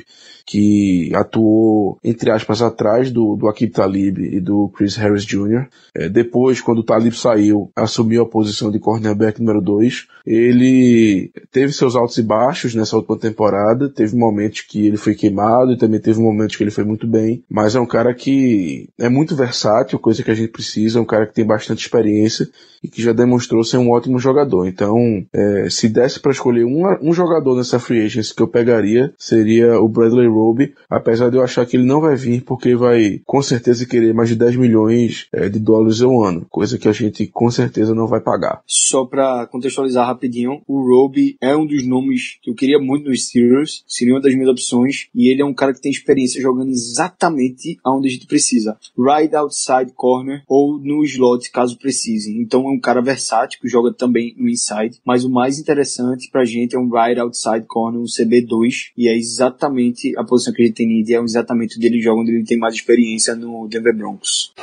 Deixa eu fazer uma, uma perguntinha pra vocês. Um dos jogadores que em N relatos o Steelers era apaixonado era Eric Rowe, do Patriots. Esse bicho não é free agent? É sim, é sim, é free agent também. Vocês acham um nome válido pra, pra Corner 2? Olha, pra Corner 2 não. Eu vou discordar quem acha que ele tem que ser trazido como Corner 2. É, eu já vi pessoas falando isso. É, pelo simples fato dele ser um cara com muitas falhas. Ele esperava-se que ele fosse se desenvolver e se tornar um cara muito interessante na liga. Mas ele não é exatamente um Corner 2. Ele não atua muito no, no outside. Ele é mais um cara híbrido ali do inside, de slot e que pode atuar ali de free safety também. Eu não vejo ele como um, right outside corner. Não sei a quantidade de snaps de experiência que ele tem como right outside corner, mas eu vejo ele mais como um inside guy. Eu não, não gosto tanto do, do Rowe porque ele, ele tem muita, muitas falhas. Ele teve muitas falhas até no Patriots. Ele chegou a perder um pouco de espaço com o tanto de falhas que ele, que ele teve por lá. Não sou o maior fã também do Eric Rowe. O Ricardo é um cara que é muito mais fã do Eric Rowe do que eu e podia falar até melhor do que eu aí dele, com certeza, mas eu não, não compraria a ideia do, do Eric Rowe, não. Eu concordo, eu também não traria, é, pelo simples fato de que, além de tudo que o Caio falou, eu, eu, eu sinceramente prefiro é, continuar apostando nos nomes que a gente tem, porque, na minha opinião, não adianta trazer um cara que é unproven, aquele cara que não seria certeza nesse momento, já que a gente precisa de alguém que possa contribuir agora, e não de um projeto. Se for projeto por projeto, deixa o Brian Allen aí, que é, tem tido poucos snaps, mas é um projeto que a gente tem. Então, se for pra tra pra trazer alguém que não seja tão certeza assim, eu prefiro continuar com os nomes que a gente tem. conseguir voltar. Eu só vou fazer um, um- um breve comentário. Tipo, eu concordo bastante, principalmente com o que o Germano falou. Acho que o jogador que está disponível que mais me interessa é o Bradley Roby. É Era o cornerback que eu mais gostava na classe em que ele saiu no draft. Ele atuou tanto no inside como no outside, tanto em Ohio State quanto em Denver. E como o Germano bem apontou, ele teve uma queda na última temporada, quando teve que assumir a titularidade e jogar mais snaps de fato. Mas acho que é um cara bem interessante, com pedigree, e que encaixaria bem no que a gente precisa. Como o Caio bem nominou, a gente precisa de um jogador pro lado direito da nossa defesa e que conseguiria se encaixar muito bem. Um outro jogador que me interessaria bastante, que não está disponível atualmente, mas que talvez pelo preço certo poderia ficar, seria o cornerback dos Raiders, o Ai, esqueci. Gary Conley. Gary Conley, que era um cara que eu gostava muito no draft, mas que acabou caindo no draft por conta daquela situação da acusação de violência doméstica mas não conseguiu se firmar ainda na liga, teve muitas lesões. Não sei se o John Gruden vai dar uma nova chance a ele, mas que acho que não custaria nada ligar, tocar no telefone, ver qual é o preço. E é um cara que tem, assim como o Roby é um cara que veio de Ohio State e tem um pedigree de cornerback bom, com tamanho para jogar no outside e também com técnica e ainda novo para poder se desenvolver. Ô Paulo, fala algum free agent que tu queria que o Steelers assinasse, que Free não agent? seja Brad- é, Bradley Roby. Que não É, seja é. Bradley Roby.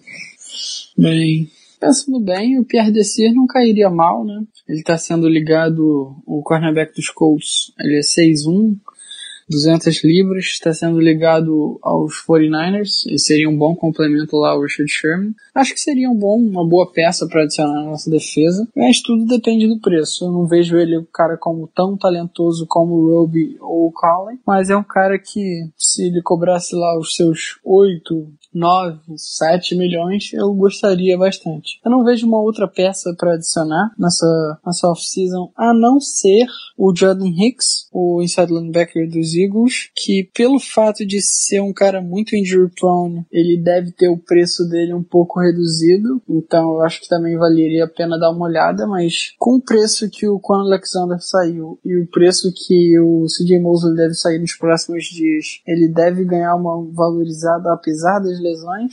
Então eu acho que fica mais limitada a posição de cornerback mesmo. O que a gente tem que buscar nessa free agency. Bem, é, o nome que eu ia dizer era o Jordan Hicks. Concordo muito aí com, com o que o Paulo falou. Como ele falou meu, o, o nome que eu ia falar, eu vou falar um nome realista e um nome de sonho. Que eu queria que os Steelers assinassem nessa free agency. É, já vou deixar muito claro que o Ronald Darby não entra porque vai além. O Ronald Darby está praticamente renovado com os Eagles, pelo menos o que os reports dizem, e seria muito caro para os Steelers tirar ele de lá, de lá para começar ele a sair dos Eagles para os Steelers. Acabaria sendo muito caro.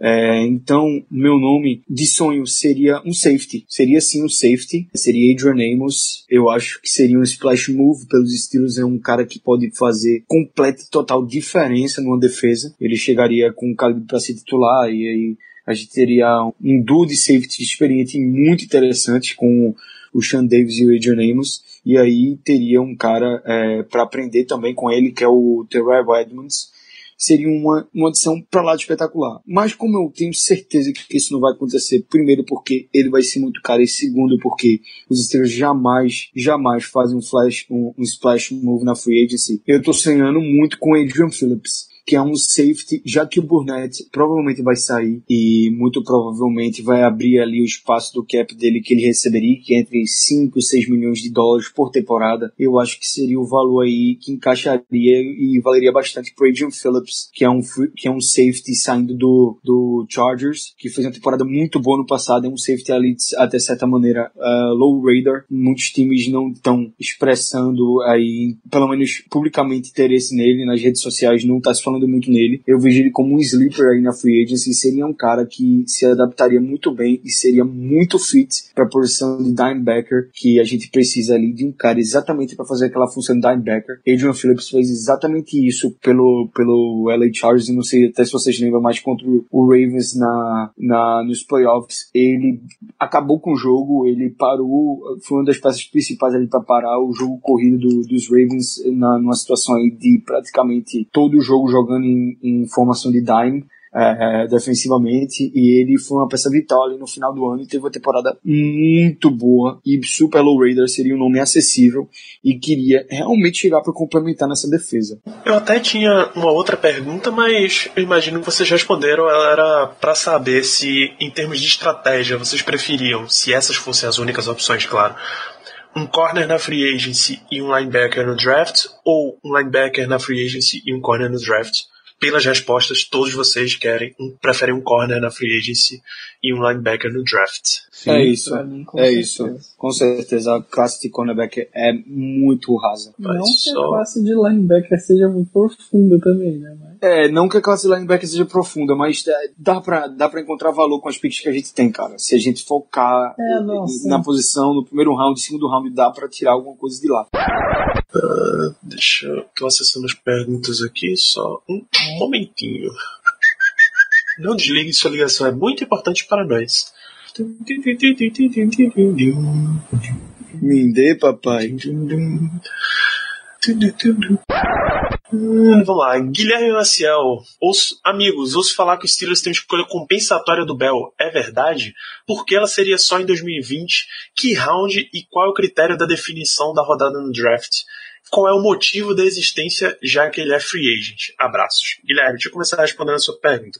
Ela é em 2020 porque o Steelers está perdendo o Le'Veon Bell na free agency em 2019.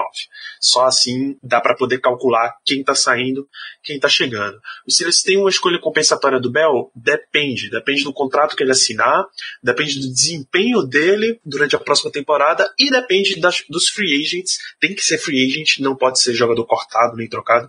Tem os free agents que os Steelers assinar para si nessa temporada. Aí a NFL faz uma, um cálculo muito louco, tira umas três escolhas para o New England Patriots e aí o resto ele vai fazer o cálculo para distribuir para o resto dos times.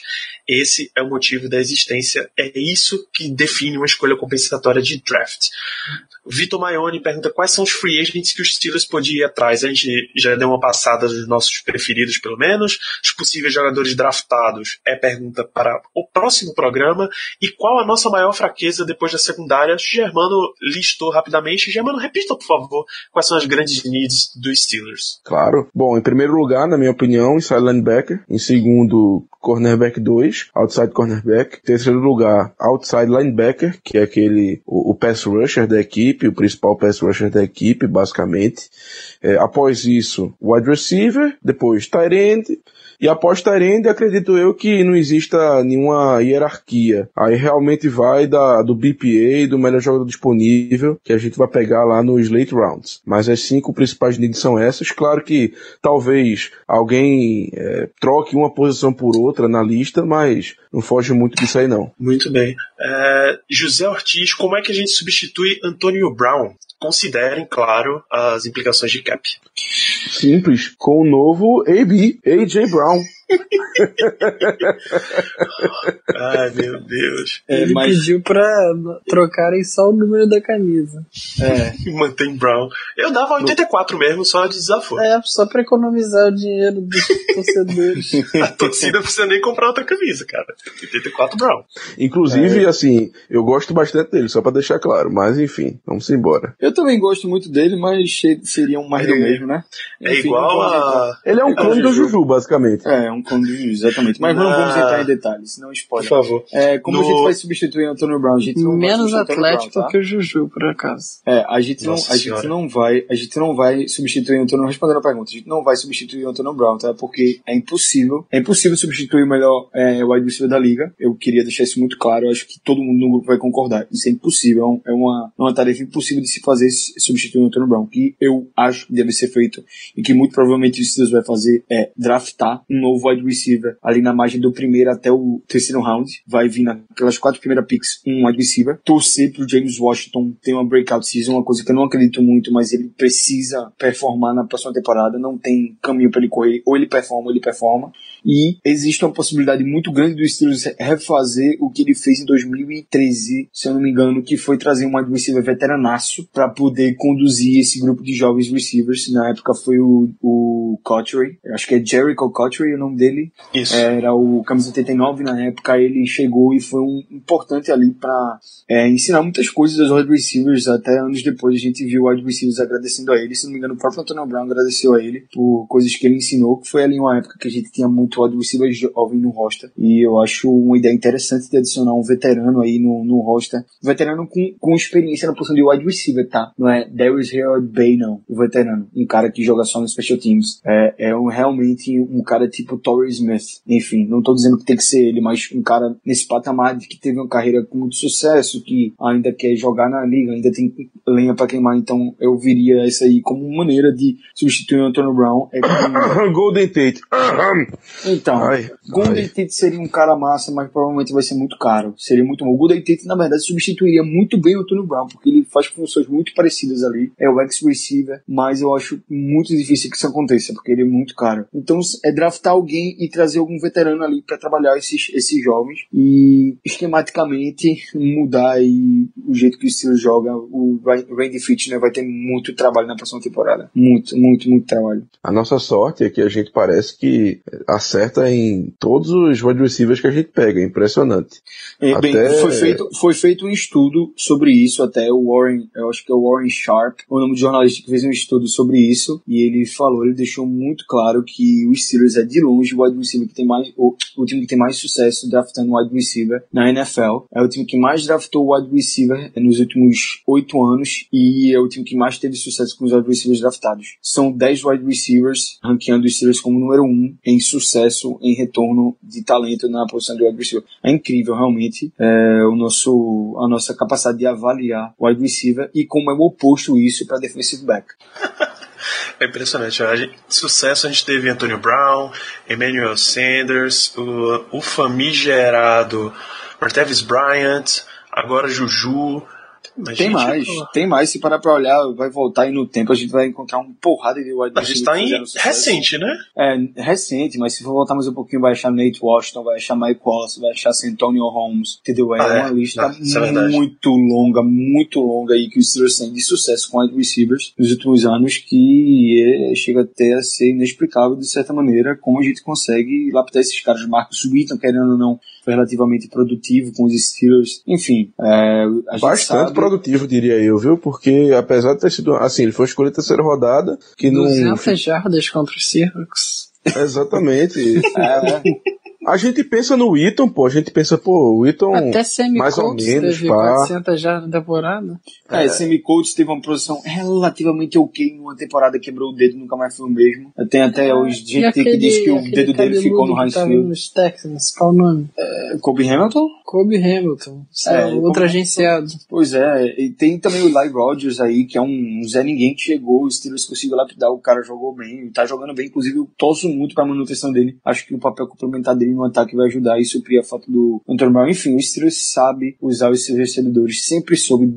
Há muito tempo que o Steelers sabe trabalhar o wide receiver. Não é de hoje, é de décadas atrás. E recentemente vem ficando cada vez mais forte esse, essa capacidade dos Steelers de avaliar e desenvolver wide receivers. O João Vitor pergunta aqui qual o nosso retrospecto com escolhas de meio de draft e se a gente pode tirar alguma coisa com o que conseguimos do Raiders. João Vitor, meio de draft, eu vou supor que você esteja falando ali quarta, quinta, quarta e quinta rodada. Es- Escolha de terceira, os Steelers até aproveita razoavelmente bem naquelas. Mas escolha de quarta e quinta é difícil. Tá? Recente, eu dei uma, uma olhada rápida aqui, a gente tem Jesse James em 2015, ele é, ele é de fato o último. Não, Mark, é, Jalen Samuels, ano passado, que a gente quer queira quer não aproveitou. Jesse James em 2015, Martavis Bryant uma quarta de 2014. Que se você for olhar Chamarco Thomas, Topeirinha, é, Landry Jones e esses caras mais assim, vai ficar difícil. O, o tesouro que a gente desencavou chama-se Antonio Brown, uma escolha de sexta rodada. Além disso, O- é, é muito o- difícil. Danilo, eu vou discordar. É, recentemente eu dei um, andei dando umas olhadas nessas picks recentes dos Steelers de terceiro round e de mid round pra comparar, até porque eu fiquei tão chateado com a troca do Antonio Brown que eu acabei ficando mais feliz que a gente pegou uma de volta a nossa fifth rounder do que a third rounder, porque quando eu parei pra analisar exatamente os jogadores que a gente teve no third round nos últimos anos, a gente tem conseguido tirar valores que perduraram por mais, por mais tempo nos Steelers nesses mid rounds do que nos, nos, nos no terceiro round especificamente. É, fiquei bem chateado, é, mas depois que eu vi que era pick 66, me reanimou é, bastante. E em questão de que a gente pode pegar valor, olha, eu acho que o Steelers até recentemente vem pegando os valores interessantes, de vez ou outra a gente tá acertando. Anthony Ticklo, é, teve o Vince Williams é, recentemente, teve o Jesse James, um exemplo muito recente, inclusive. Enfim, Eu eu- diria também o L.T. Walton, que apesar de ser L.T. backup, Walton. é um cara que tá aí. e que, provo- que é free agent, Germano. Ele já, já deve ir embora, inclusive, essa temporada, mas foi produtivo. Foi uma pick que foi produtiva por alguns anos.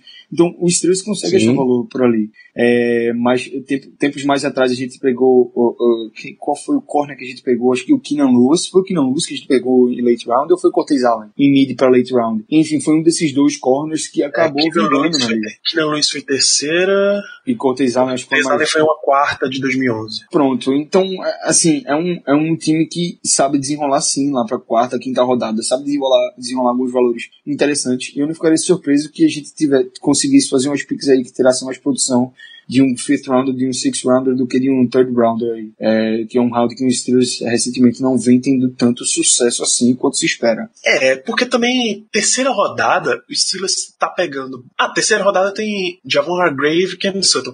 Mas o, o Steelers tem pegado muito reserva ou skill positions que estavam em posição de backup. Então, Isso, James é Conner só apareceu para uma temporada. É, Mason Rudolph é o terceiro quarterback. É, Okorafor é o, sei lá, quarto ou quinto offensive tackle. Então o Steelers está pegando essas escolhas de terceiro e usando para um futuro que o futuro não chegou ainda, ou não está chegando, saca? É o Steelers isso. está perdendo é isso aí. os jogadores antes deles efetivamente serem aproveitados. E aí ele consegue aproveitar jogadores de quinto, sexto, antes dos jogadores de terceiro. É um grandíssimo mistério. É, e Mas nos anos anteriores os third rounders não vêm tendo tanto sucesso assim, né? É, eu tenho que, teria que pegar a lista pra poder fazer esse argumento, mas. Eu tô com ela aqui na minha frente. Pode falar, pode Também. falar antes. É, Podem falar. Vamos lá. Você quer. Terceiro round, Isso. nesse último ano, Mason Rudolph e o, Ah, não, não, não. Jackson Depois, depois, depois do Hargrave e. de- desculpa, depois. Ok. A gente falou, foi até o Hargrave, Cam Sutton, James Conner e. Hargrave. De- depois Pronto. disso. Semi Colts, tá? Sammy em, dois, em 2015. 2014 foi o Dre Archer. Ah, 2013 meu Deus do foi o Marcus Wheaton. 2012 foi o Sean Spence. E Uhum. 2011 foi o Curtis Brown. E por fim, só pra dizer, 2010 foi o Emmanuel Sanders. Olha aí, é uma lista, é uma lista. Pô, Emmanuel Sanders é muito bom, é um nome muito bom. Sim. E Marcus Wheaton é outro nome que eu gosto muito. Mas tirando esses dois, velho, Sean Spence, Mais ou Sammy menos. Coates, Dre Archer, mais ou menos não, ele não chegou a jogar. Rapaz, é porque foi lesão, né, cara? É, Eu também não tenho lesão. como É, falar muito lesão. dele. Mas mesmo assim é mais um third round pick que não vingou. A gente não tem como não botar na lista, entendeu? É, então, o Cam Sutton, todo o hype que eu tive, eu também tive na época, adorei a pick. Até agora, a gente não viu nada vindo de- dele. Inclusive, tô mais animado pra ver o que o Marcos Allen vai fazer na próxima temporada do que o Cam Sutton, pra você ver. Como tá sendo uma pick aí relativamente é, é, frustrante. É, e vem sendo assim, os Steelers conseguem ter um sucesso relativamente ok para bom no- nos mid-rounds. Jesse Talvez James é um exemplo a, disso. talvez a, a- a escolha, o round que a gente tenha tido mais sucesso ultimamente seja o segundo. Porque, por exemplo, de 2010 para 2010 para frente, Jason Warrells, Marcus Gilbert, Mike Adams, Le'Veon Bell, Stephen Tuitt, Senquez Golson, Sean Davis, Juju e James Washington. Tirando James Washington que Não, não teve tempo. Não, não, não, o Golson. calma, calma. Não, Ah, tirando tá. o James Washington que não teve tempo da gente analisar direito ainda, porque uma temporada só é complicado, é, a gente só errou onde? No Golson, que era injury prone, e no Mike Adams, porque em todos os outros, até mesmo no Worlds, eles deram certo. Eu concordo Então, segunda rodada, a gente acerta. A gente tem o quê? 80% de, de acerto na segunda rodada? Algo próximo disso. Por isso que eu sou a favor desse time trocar tudo que ele tem por, uma pick, por mais pick de segunda rodada no próximo ano, nesse draft. que puder trocar, troca essa porra aí, tudo por pick de segunda rodada.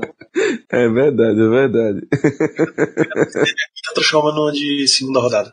É, é, isso, a próxima pergunta que a gente tem é de no- do nosso grande amigo José Brasiliano. Um grande abraço pra você. José, na opinião de vocês, o Steelers um dia vai ser capaz de ganhar um Super Bowl com essa estratégia de sempre em free agency? Ou um dia a gente vai ter que tirar a cabeça de dentro do buraco? Claro que eu tô falando no sentido de avestruz, não nesse buraco que você pensou, seu maldoso. Eu, eu saio por suspeição, tá ok? Eu não sou o cara mais adequado pra responder perguntas do Zé, não. Tá bom? Eu me declaro impedido pra poder responder. Ai, ai, ai. Motivo de foro íntimo é Caio. Por aí. Ai, O que eu digo é o seguinte: as chances diminuem bastante se os Steelers não, não acertar muito no alvo no draft. Porque você, quer queira, quer não, você tem outras formas de adquirir um jogador que não seja draftando. Claro que draftar é a forma mais fácil, é a forma que você desenvolve ele, molda melhor no seu sistema, se você souber moldar esses jogadores. Se você não sabe, em alguns casos, ou até para posições de liderança e tal, em alguns momentos você tem que adicionar jogador de fora. Traz um pouquinho de cultura nova, é, pega caras que você tá, tá visualizando lá nos teus scouts que não tão, não vão suprir uma necessidade exata que o teu time tem naquele momento, você vai fora para pegar, cara. Em algum momento você vai ter que ser agressivo na free agency. A- as nossas últimas incursões em jogadores free agents, grande parte delas deram certo. Fora a última temporada, claro. Mas, sem zoeira, Bostic teve o seu valor, Morgan Burnett ficou muito mais machucado, mas Vince McDonald é um titular tranquilo. Tá todo mundo tranquilo com Vince McDonald fora a lesão em ser titular Mas é- dos Steelers. Mas é porque o Vince McDonald não McDonald foi foi. trade, né? Foi É, É, mas enfim, encaixa. na era de fora draft, eu quis dizer. É, Ah, ok. Joe Hayden foi um free agent, uma oportunidade absurda. É, na época que a gente contratou, Ladarius Green parecia uma, uma contratação boa.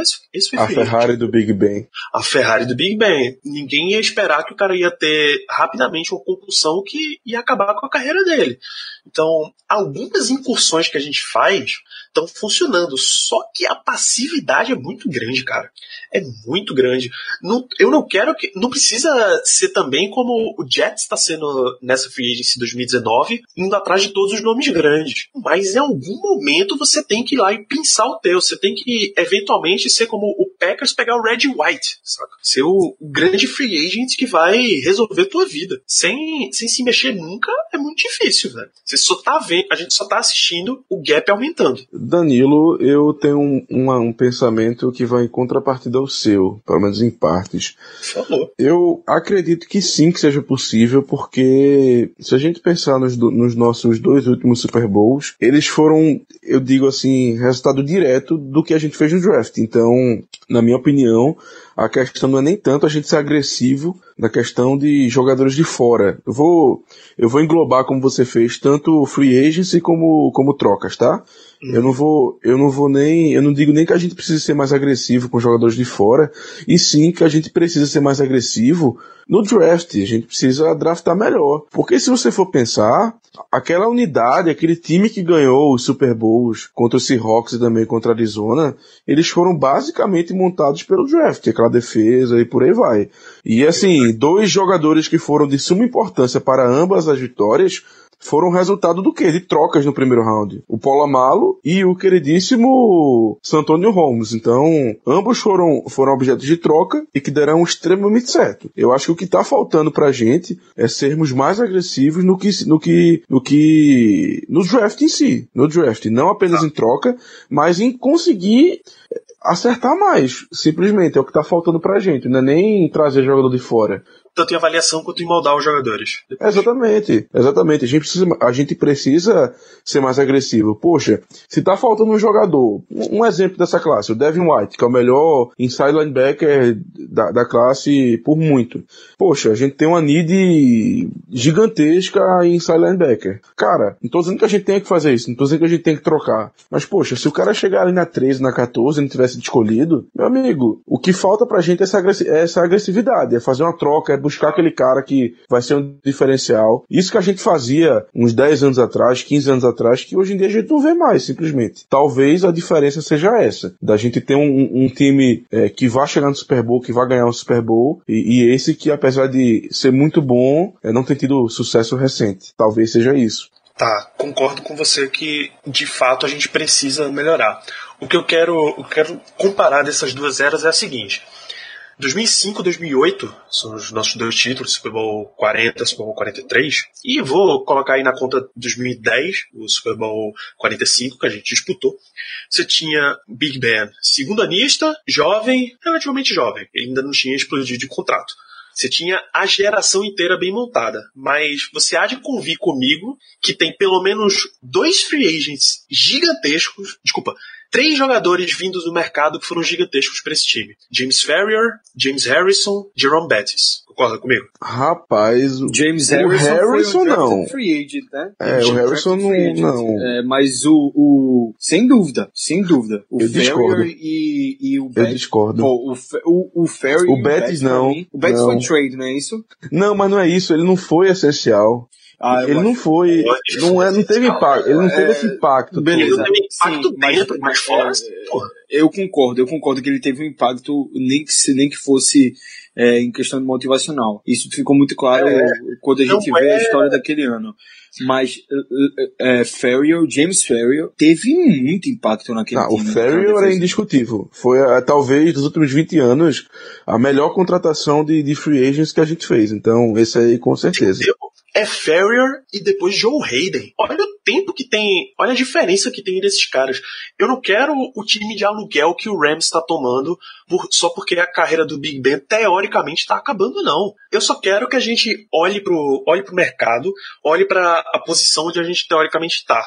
Se a gente tá num gap muito abaixo, para você cobrir essa distância mais rápido, eu gostaria de ver os Steelers chegando pro draft tendo diminuído a quantidade de buracos que ele tem que tapar. Você mencionou é, corner, inside linebacker, outside linebacker, wide receiver. Eu vou ficar com essas quatro, tá? Porque Tyrande 2 é aceitável que você vá só com draft. Quatro necessidades que se você chegar pro draft tiver um jogador top do, do board em uma dessas quatro, você pode pegar descansado. Concorda comigo? Não, eu tiraria o wide receiver. Mas olhando para o que o Steelers pode fazer, se ele pegar um wide receiver na primeira, não é um absurdo tão gigante. É, Eu, eu, Ah. eu concordo, eu concordo. Eu tô com o Danilo. Se pegar, ah, inclusive, se pegar o receiver na primeira, significa que vai ser BPA, significa que vai sobrar algo muito bom no nosso colo. Isso.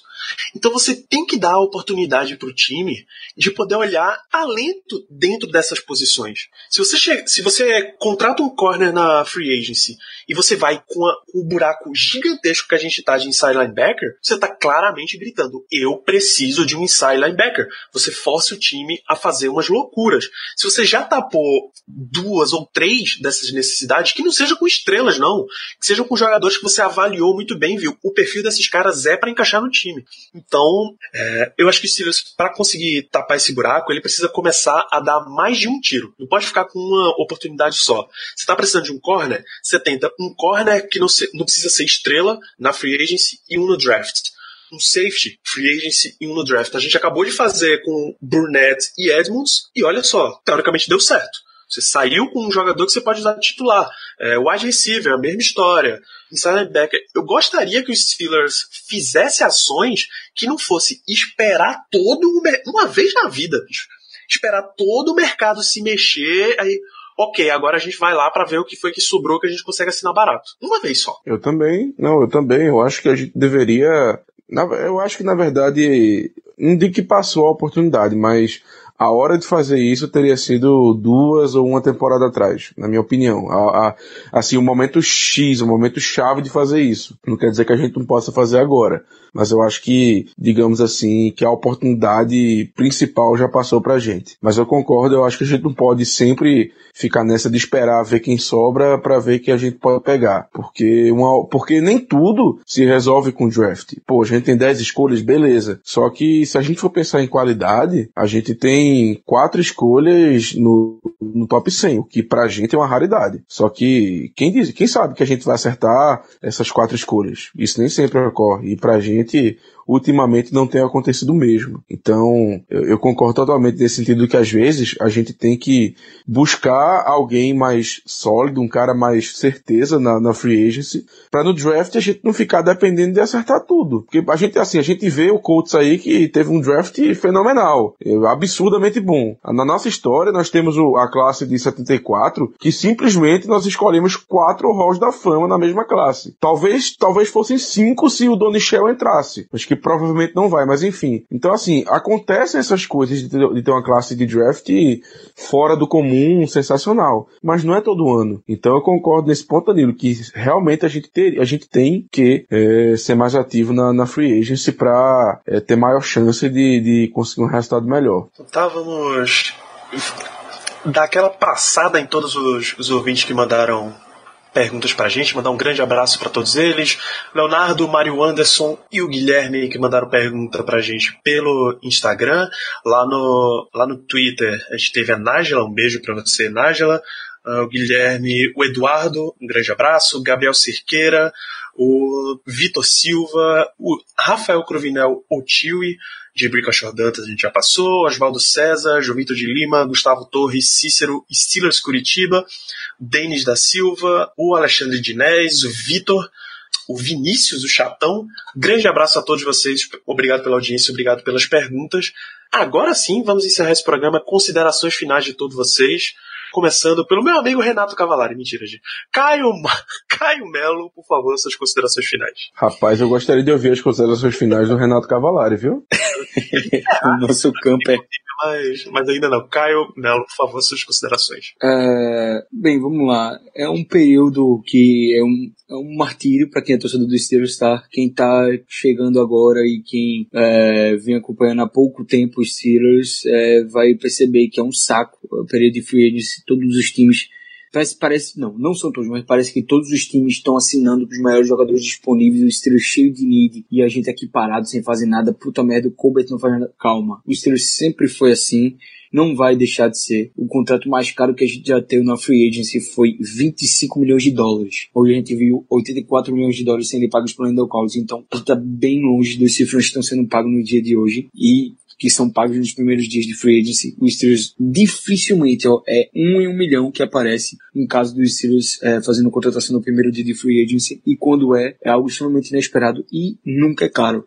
Então é um martírio, é, é. A gente já passou por isso, vocês que estão chegando agora vão passar, quem já passou por isso sabe muito bem como é. A gente não vai assinar ninguém importante nos próximos dias, podem ficar tranquilos, mesmo que o time tenha 70 milhões de cap space, não vai, porque o modo operandi é esse, o time senta, espera, observa o mercado, faz os seus contatos e quando tem que assinar com alguém, eles assinam. Então, não é questão de, ah, confio em Colbert, não, não tô dizendo isso, até porque nem eu confio, mas confio em mim que não vai ter nada espetacular dos Steelers na free agency, nunca tem. Esse é o modo, o modus operandi da franquia, é se animar pro draft, tirar de positivo o que, a única coisa que tem de tirar de positivo do caso Antonio Brown, que é essa pique alta na terceira rodada, que é praticamente uma late second. Então, vamos focar no draft, observar direitinho os, os prospects que os Steelers estão observando, para torcer para eles fazerem uma boa, uma, boas escolhas, porque, é, como falamos mais cedo, agora há pouco, inclusive, o, o Germano falou, esse time sempre foi construído, o, o, o, a franquia sempre construiu grandes times através do draft. Esse ano a gente tem 10 escolhas, não é, descartem trade up. Na última vez que o Steelers teve 10 escolhas, escolhas no draft, rolou trade up. Não estou dizendo para vocês se animarem, mas é possível. O Steelers deu trade up para pegar jogadores e na última vez que o Steelers é, fez 10 escolhas no draft, adivinha quando foi?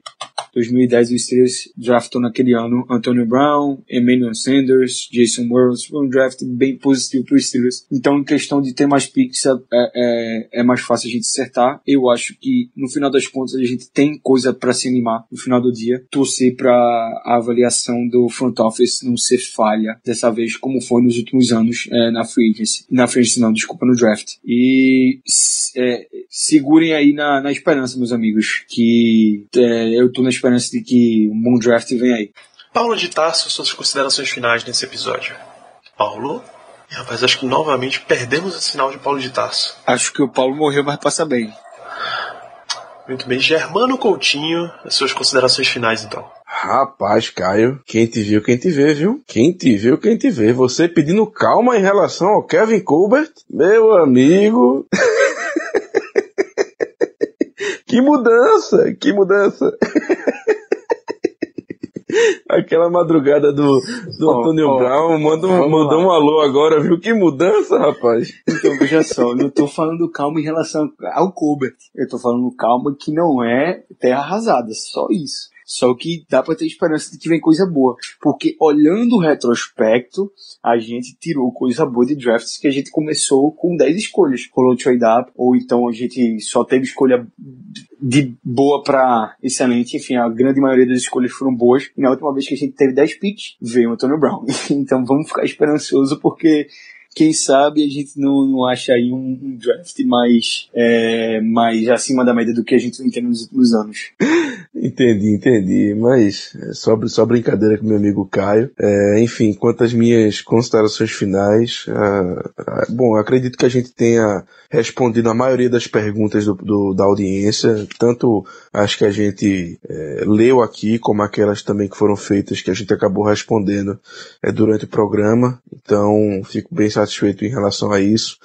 E fiquem atentos que os próximos programas são de verdade imperdíveis. Tudo bem que eu geralmente sempre falo isso, que não sei o que, mas do fundo do coração. É, é, um assunto que eu amo de paixão, que eu adoro, que é o draft. Tenho certeza que todos nós aqui também, também adoramos, especialmente o Paulo, que é simplesmente um dos maiores especialistas no assunto aqui no Brasil, e falo isso sem medo de errar.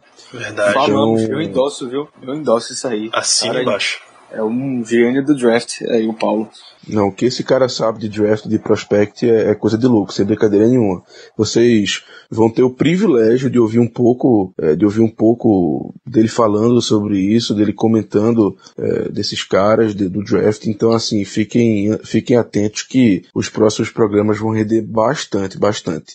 Todas as perguntas que vocês vêm fazendo nessa off-season pra gente, acerca de draft, que a gente vem propositalmente é, pulando, então não respondendo, apenas, apenas fazendo menção, a gente com certeza vai é, cair de cabeça nisso aí nos próximos programas. Então, já fiquem ligados que assim que sair as próximas perguntas da audiência, vocês já façam tudo que vocês quiserem saber acerca de draft, que a gente vai tentar responder é, o máximo que der, tá bem? Então, vamos embora, que já tá tarde e a gente tem que acabar o programa, infelizmente. Vamos a, a um último teste de desencargo de consciência. Paulo de Tarso, temos sinal novamente? Precisamos das suas considerações finais. Não temos sinal de Paulo de Tarso. Para você, amigo ouvinte, que ainda tá ele tá guardando aí, tudo, Danilo. Ele tá Ah. guardando a voz, a saliva para o próximo programa, porque ali ele vai falar, viu?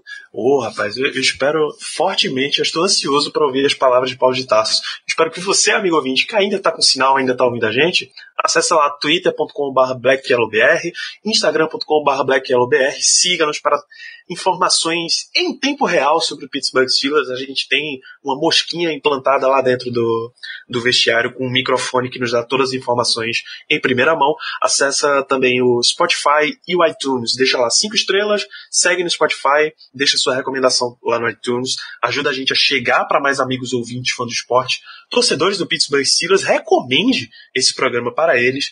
É, espero que vocês não criem grandes esperanças com grandes contratações dos Steelers, porque não é assim que essa franquia funciona. Aguardamos o draft, voltaremos para falar sobre ele. Um grande abraço a todos e até a próxima. Yeah, uh-huh. you know